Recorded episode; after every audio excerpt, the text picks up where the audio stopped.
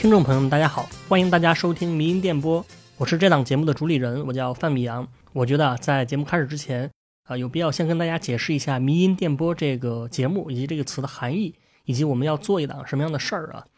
首先，“迷音电波”这个词，“电波”的含义比较直接，它指的就是电台啊，无线电波，也就是我们这档播客节目啊。那我重点想介绍的是前两个字，也就是“迷音”。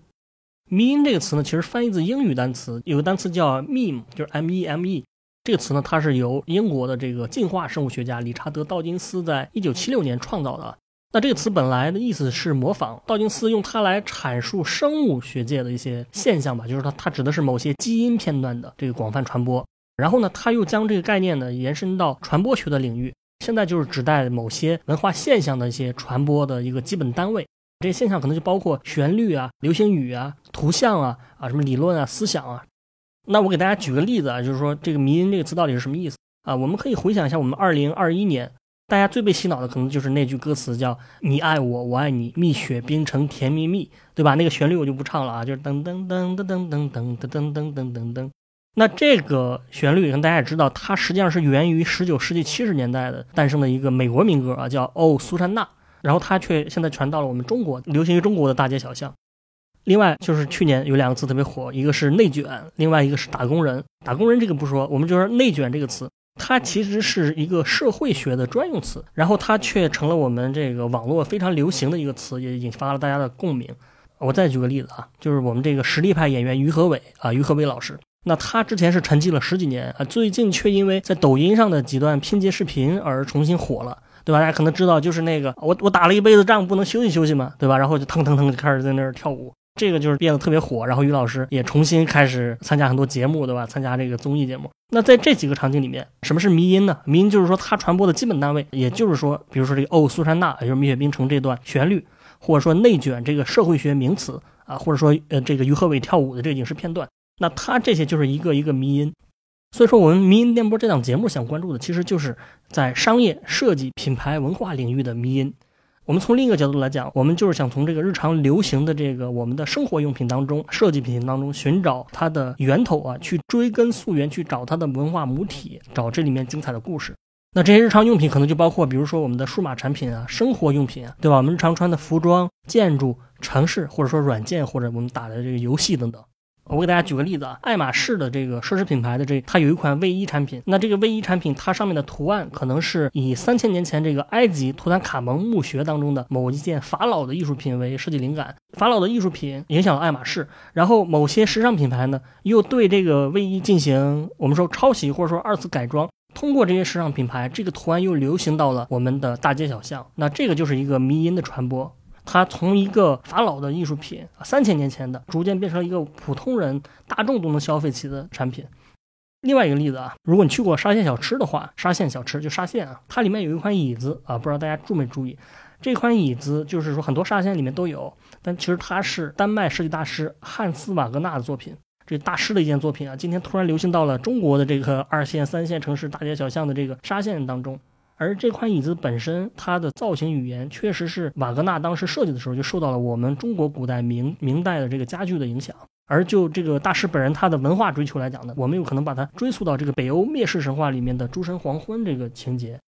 这样简简单单的一个沙线椅，能追溯到很多不同的文化源头。在这两个案例当中，这个椅子、这个卫衣，它都具有某种迷因属性，流行到了全世界。而我们今天的这些大众的流行品牌呢，他们的所谓的商业本质啊，其实也就是通过设计来制造大范围的这个流行。他们就希望他们的产品变成某种迷音，把它流传出去。这个就是我们迷音电波这个节目的名字来源啊。我们想以迷音为线索来展开我们的节目，但是我们节目本身呢，它的内容啊是非常丰富多元的。在我们前期的规划当中啊，我们把这个播客的节目基本上分为了四个大的方面。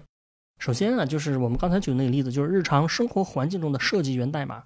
这个内容也是跟迷音主题最为接近的嘛，比如说刚才讲的沙县的椅子，以及我们今天第一期的节目就是讲现代办公室的来源和演化。我们今天的大多数人，大多数打工人啊，可能在办公室里待的时间可能比你在家里待的时间还长呢啊。那你有没有想过，我们这个办公室的一切它都是怎么来的？因为有个调查显示说，美国百分之九十六的打工人这个上班群体都在同一种工作环境模式当中啊。我们中国其实也是大同小异的。那这些都是怎么来的呢？是为什么这么演化的呢？这里面有很多有趣的东西啊。我们今天第一期节目就讲这个了，大家可以直接在文章底部拉到那个播客进行收听啊。那第二类的内内容啊，我称它为偶像品牌与社会思潮的这个交错纠缠。偶像品牌指的就是像是苹果了，像是呃李宁啊、耐克这一类的，他们其实是历来算是人们特别感兴趣的一个话题。但是当前大家对品牌的一个阐述，好像很多还是从这个从业人员的这种在营销层面的一个阐述。那在我们民营电波的节目当中呢，我们会超脱开这个层面，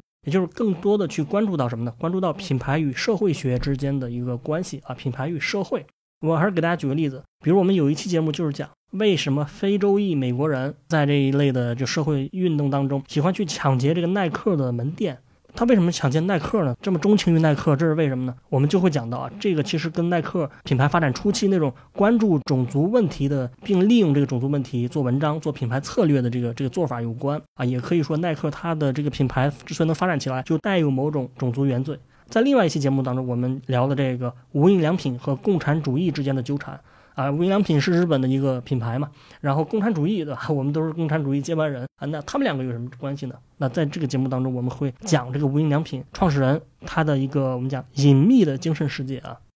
这是前两类啊，这个第三类主题我把它称为流行背后的 know how 分析啊。know how 我们知道它指的就是说事物发展背后的一个核心原因或者核心技能，所以这一部分的内容也是相对理论化，然后干货也是非常多的。我还是举个例子，就是说我们有一期节目是讲这个乐高积木的啊。我们今天很多品牌啊，很多国家，我们的大家都在提倡要做设计，对吧？要要提倡重视设计师，重视设计思维。但是乐高这个品牌却在十多年前就裁掉了这个分布在全球各地的设计部门啊，当时也裁掉了大批的设计师，而且再也没有招回来过。那这是为什么呢？这是因为当时设计师差点把乐高逼得走向破产。这里面就是有一个非常精彩的故事，我们在后面的节目当中也会有这个话题。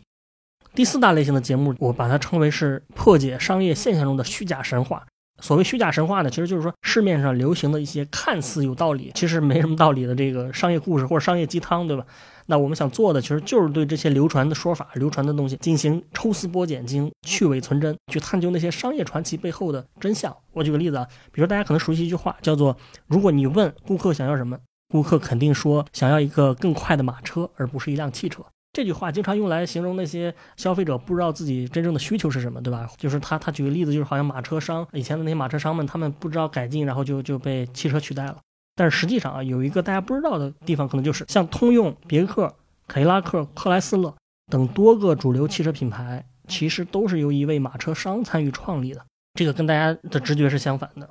另外一个像乔布斯，他经常被人们尊称为说这种慧眼如炬的一个天才啊，洞察世事，非常眼光非常超前。但实际上呢，这里面也有很多就是媒体当中流传的一些故事而已，但它并不是真相啊。像乔布斯之前就是许多商业判断是完全错误的，这其中有一个非常大的错误判断就是 iPhone 的多点触控。我们今天多点触控已经成为智能手机的一个标配了，但是当时乔布斯其实是不看好的。我们有一些节目也会做做到这个话题，这是非常有意思的一个话题，就是希望大家能够呃去了解到。啊，这个事物背后的一个真相，而不是被一些表面的说法所迷惑吧。这个就是以上我们要讲的四个大类的话题啊。当然，我们的节目的内容也不仅限于这四类。这个在后期当中，我们会给大家策划一些更为有趣、更为有意思又有内容的一些节目。这些节目主要还是涉及到商业设计、品牌传播和文化的相关话题。